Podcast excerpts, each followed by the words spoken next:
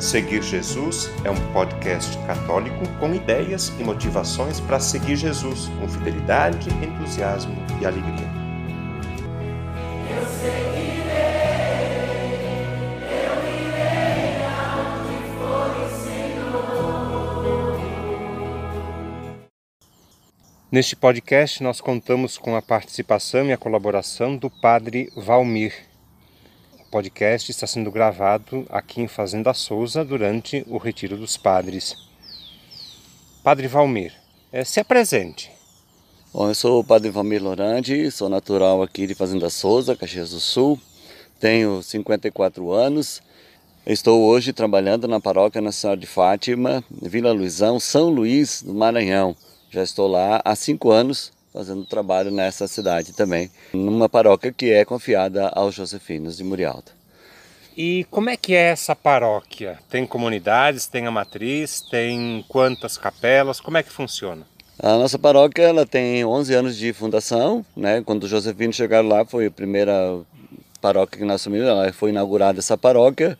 A paróquia Nossa Senhora de Fátima, são 11 comunidades, mais a matriz, né? Nós moramos e trabalhamos num bairro que é uma invasão, o bairro não é muito velho, assim, é uma comunidade bastante com suas dificuldades. Né? Essas 12 comunidades elas são um pouco mais distantes, em vários, vários bairros aí na, da, da cidade de São Luís, mas a nossa paróquia tem uma peculiaridade que ela está dentro da ilha de São Luís. São Luís é uma ilha, a gente não imagina, mas ela faz parte de uma ilha e dentro dessa ilha são quatro municípios.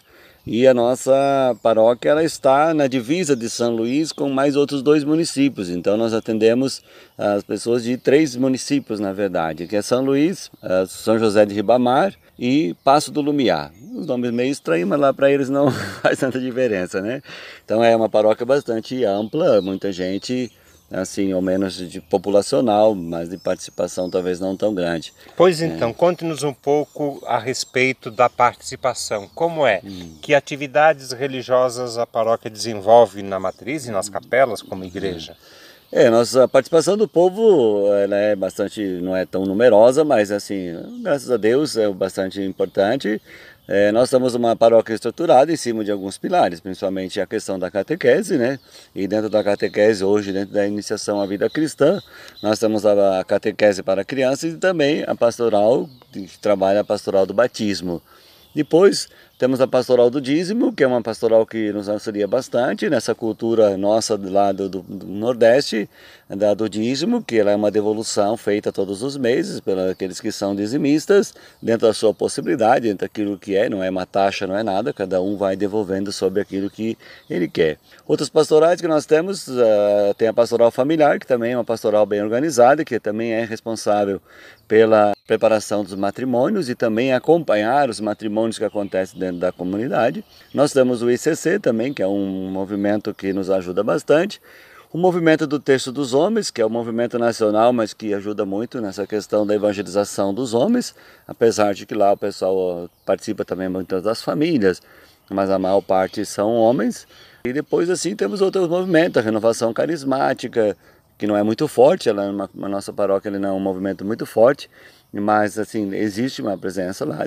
E essas são assim, as pastorais mais significativas que temos, temos algumas outras coisas, a questão da juventude, também ainda não é uma pastoral assim organizada, mas existem vários grupos de jovens que se reúnem, e um dos grupos da matriz, por exemplo, é o grupo Murialdo, que eles mesmos escolheram esse nome, conhecendo Murialdo, e aí eles quiseram colocar esse grupo como Murialdo, e aí tem essa espiritualidade também de Murialdo.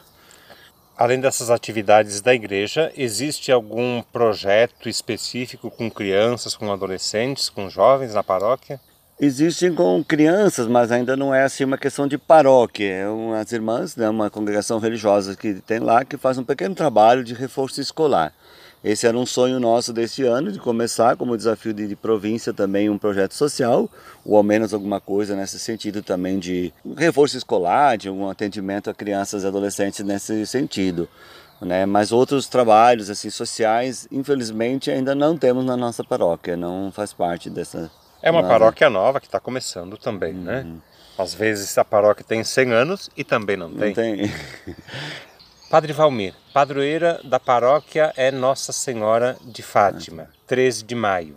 Como é celebrada? Como é feita a festa da padroeira? Bom, nossa padroeira, Nossa Senhora de Fátima, é, assim, é uma devoção bastante vamos dizer assim, é, é grande dentro do mundo, mas na nossa paróquia ela foi, era uma comunidade, então para você fazer com que a comunidade se envolva mais é um pouco demorado, mas graças a Deus estamos fazendo, né? A peculiaridade de São Luís é um pouco diferente aqui da nossa realidade, às vezes as pessoas não vão conseguir entender muito, mas lá é assim, são seis meses de chuva e seis meses de seca, né?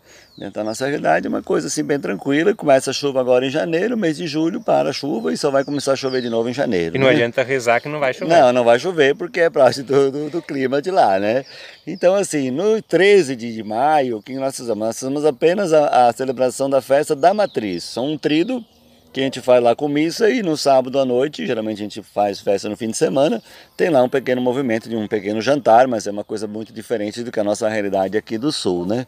Mas tem um jantar e o pessoal faz a celebração. Mas o festejo mesmo nosso da, da padroeira, ele acontece em outubro, dia 13 de outubro, que foi a última aparição de Nossa Senhora, que teve todo aquele milagre do sol, da, da, das movimentações, que milhões de pessoas viram esse milagre acontecendo, que Nossa Senhora se manifestou tanto a pedido dos pastorinhos para que o mundo pudesse acreditar nessa aparição, né? Então a gente faz assim, aí sim acontece as nove noites de novena, aonde nós passamos com a imagem da padroeira da paróquia em algumas comunidades. Como são 12, não dá para passar em todos todos os anos. Então, cada ano a gente passa em algumas comunidades.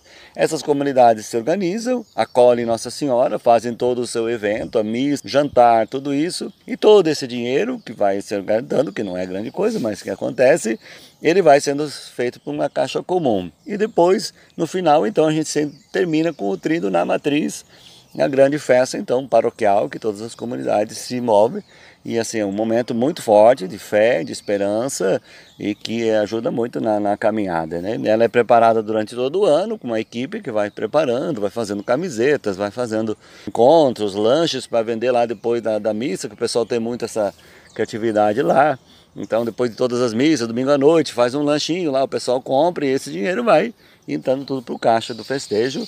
E graças a Deus, assim, tem sido um momento muito forte. E a, tranquilidade de se fazer em outubro é que não tem chuva, né? Você pode fazer missas campais para todo lado, tranquilo, candai, e é bem tranquilo para a gente fazer isso. Então a nossa festa é um momento bastante forte também da paróquia. Depois cada comunidade tem os seus festejos também, mas o festejo maior, que a gente dá maior importância, que são nove noites mesmo de missas e, e toda atividade, é na da padroeira. Aqui nós estamos acostumados Valmir, a ter a igreja e ter um grande salão. Essa realidade física existe lá também? Tem igreja, tem espaço físico chamado salão nas capelas, na comunidade, na paróquia ou não? Não existe isso. Quer dizer, não existe essa realidade para nós. Por isso que a gente tenta aí, o pessoal vai pensar, ah, por que, que você faz na, na, só no tempo da seca a festa? É justamente por não ter essa estrutura, né? As nossas paróquias, as nossas igrejas, elas estão lá dentro da cidade, então ela tem o espaço da igreja. Nós temos apenas uma comunidade que tem um centro comunitário, um pouquinho maior, que é um terreno maior, que é uma das comunidades, que é onde futuramente nós queremos fazer o projeto social, né, da, usando esse espaço também da paróquia, mas as outras comunidades todas só tem a igreja e o terreno ao redor. Algumas que tem um terreno um pouco maior, então você faz a missa campal aí fora, e as outras comunidades é aquela igrejinha pequenininha e essa é a nossa estrutura. E o jantar que você falou, é feito aonde? Ah, é feito ali fora mesmo, nas mesas, e o pessoal pega o seu pratinho e vai comer, senta em qualquer lugar aí. Alguns uhum. lugares que tem espaço, coloca lá uma cadeira e mesa, mas ele é sempre feito ao ar livre, né? Tem, o jantar é isso mesmo, é um pratinho ali que você pega, serviu uma vez e pronto, né? Uhum. Comeu aquele prato ali, e é uma realidade que às vezes a gente brinca, até eu brincava aqui outro dia, que é bastante diferente. São Luís de Mané, o pessoal não conhece garfo e faca, a grande maioria, né? Eles comem ou com a colher ou com a mão mesmo, né? Hum. E é uma realidade do povo, seja rico, pobre, qualquer um, é assim que se come.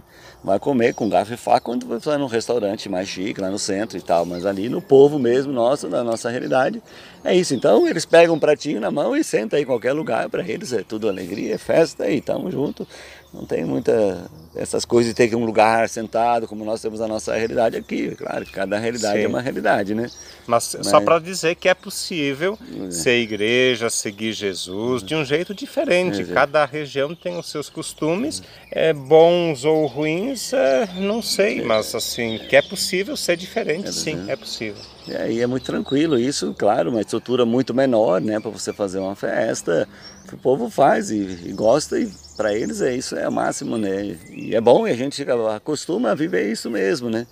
A não se preocupar tanto com as estruturas, mas com aquilo que é importante mesmo para eles, que é isso aí, a festa, a oração, o encontro dos amigos e assim vai, né? O jantar, você falou que tem nesses momentos. Qual é o cardápio? Variado, é muito assim, doação das pessoas. Por isso que eu disse que é uma questão muito diferente de nós aqui, do, do sul, né? Que eu sou daqui e conheço a realidade. Então, assim, as pessoas vão doando algumas coisas. E se faz um prato principal, geralmente um bife a cavalo, que eles chamam lá, um arroz. Tá. E depois as outras coisas o pessoal vai doando. Então é torta de camarão, que é a nossa realidade lá de muito de peixe, né? Então, torta de camarão. E aí vem vários, vários outros pratos que se é, incrementa essa, esse prato principal, E né? para esse jantar, tem venda de ingressos? Sim, a gente vende os ingressos Quanto também. que é o ingresso? Lá, o mais caro que se vendeu até hoje é 15 reais. Né, pela nossa realidade, e isso foi uma briga muito grande para colocar 15, porque era, geralmente é 10 reais. Uma porque todas as coisas são doadas, né? Mas também pela realidade do povo, 15 reais para eles, a gente pode olhar para nossa realidade aqui, e para eles lá é muito, é muito caro. Eu E pergunto isso, Valmir, porque quando eu cheguei aqui também me assustei com o valor do ingresso, que era 30 e alguma coisa naquela época. Agora estamos nos 40 e alguma coisa já. Mas para a gente perceber que é possível viver com menos também, né? É, e assim, a nossa realidade, eu acho que é uma realidade mais importante que talvez aconteça, assim, que a sobrevivência financeira da paróquia, de tudo aquilo que acontece dentro da paróquia, ela não é feita pelos festejos, pelos jantares ou por outras coisas. Claro que se faz algumas rifas, algumas vezes, mas não é tanto. Esses jantares em cada festejo das suas comunidades eles fazem também, mas o que dá fortificação para a nossa paróquia e que garante tudo isso é a pastoral, é o dízimo. O dízimo da paróquia é que sustenta a paróquia. Né? Dado que você sabe que lá cada mês as pessoas doam os seus 10% daquilo que recebem ou aquilo que pode, nem todo mundo dá 10%, né? Mas todos, quem é dizimista lá tem a sua ficha, ele sempre dá todo mês, todo mês ele vai lá dentro do dia do mês, tem a nossa pastoral do dízimo que fica nas portas das igrejas, no seu lugarzinho lá pronto onde eles têm um espaço dele, e a pessoa vai lá todo mês com seu carnezinho e devolve o seu dízimo. E depois as ofertas também, que são recolhidas da igreja durante a missa, essa é a nossa maior fonte de renda. Né? As festejos são um agregado que vai ajudar também, que tem um recurso assim um pouquinho mais, vamos dizer assim, compartilhado e mais junto, numa uma vez só. Mas a, a paróquia sobrevive realmente do dízimo e das ofertas. Mas não é o objetivo do evento social a manutenção da paróquia, porque consegue se manter, com as dificuldades sim, consegue se manter com o dízimo. Com o dízimo, é, não é um objetivo principal. É, é, o principal do festejo é a parte espiritual. Festejar, comemorar o santo mesmo. Esse é o objetivo principal. O financeiro vem em segunda parte, que claro, vai acontecer também, mas não E como é- objetivo principal, né? E que é necessário. Que é também. necessário também. Padre Valmir, quais são as esperanças, as expectativas, também alguma dificuldade? O que, que você eh, planeja para a paróquia? O que, que o Padre Valmir espera para 2021? Na verdade, a gente espera aquilo que a igreja espera hoje, né? A nossa caminhada de retomada depois pandemia, um pouquinho. Isso é um dos grandes desafios, porque muitas pessoas se afastaram da igreja por motivo da pandemia e que agora também a dificuldade de retornar. E os desafios nossos da igreja, nós estamos com prioridade agora para esse ano, de 2021. A nossa caminhada seria trabalhar mais profundamente essa questão da catequese, da iniciação à vida cristã, na verdade, né, toda essa parte formativa, que nós também temos na paróquia, por exemplo, nós temos toda a última terça-feira do mês a Escola da Fé, que é uma hora e meia mais ou menos de formação, com sempre temas variados, aberto para todo o povo, a gente faz lá na igreja, que vinha sendo um forte muito grande assim da, da, de formação da paróquia, e lotava a igreja com mais de 200 pessoas quando a gente fazia essa formação, depois da pandemia, claro, atrapalhou um pouquinho. Ah, nós trabalhamos então a iniciação à vida cristã E estamos implementando agora, junto com a CNBB e aquilo que a Arquidiocese também de São Luís nos desafia, os ciclos bíblicos nas ruas, nas casas, para tentar é, retomar essa caminhada, buscar o povo nas suas casas, e ir ao encontro deles, daqueles que estão na igreja, que eram na igreja, aqueles que não são da igreja. Isso é aberto para quem quiser participar também como uma forma da igreja sair e ao encontro do povo, então formando alguns ciclos bíblicos em comunidades que têm um pouco mais de condições, dois ou três, na, nas comunidades que têm menos condições, um, um, talvez, um encontro, um grupo que vá fazendo e fazendo essas coisas, porque algumas comunidades não são tão grandes, então esse é o nosso desafio lá de, de trabalhar com esse povo e seguir a nossa caminhada. E claro, temos o grande desafio de construir a nossa matriz, que a igreja atual ela não comporta o povo, que seria, e também ela já está como estrutura condenada, né, em risco inclusive de cair. De, né, então a gente está com uma certa dificuldade para conseguir fazer isso, até pela realidade do povo, que é muita pobreza, mas estamos com esse grande desafio também lá de, de construir a nossa igreja matriz. Muito bem. Um bom trabalho, então, enfrentar esses desafios com coragem, com esperança também. Eu agradeço, Padre Valmir, a sua atenção, a sua disponibilidade em partilhar conosco o seu trabalho, a sua missão, a realidade da paróquia Nossa Senhora de Fátima em São Luís, no Maranhão. Dê-nos a bênção agora. Que Deus, nosso Pai, que sempre está ao nosso lado, pela intercessão da Virgem Maria, nossa mãe, que nunca nos abandone em todos os momentos da nossa vida, possa abençoar a paróquia de Nossa Senhora de Caravaggio, de Ana Rec, cada um de seus participantes, juntamente com o seu pároco, para que possa cumprir de verdade aquilo que Jesus nos pede, que é evangelizar, anunciar o Evangelho, esse caminho bonito do seguimento de Jesus. Por Cristo Senhor nosso, em nome do Pai, do Filho e do Espírito Santo. Amém. O conteúdo deste podcast está disponível na internet em diversas plataformas. Cito algumas para você conhecer e escolher: Google Podcasts, Spotify, Apple Podcasts, Anchor e Deezer. Convido você a se inscrever num desses canais para ouvir outros conteúdos já produzidos, compartilhar nos grupos com familiares e amigos e também receber as próximas publicações.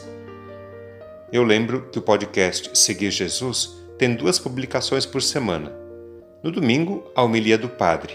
E na segunda-feira, um conteúdo variado que nos ajuda a seguir Jesus com fidelidade, com entusiasmo e alegria.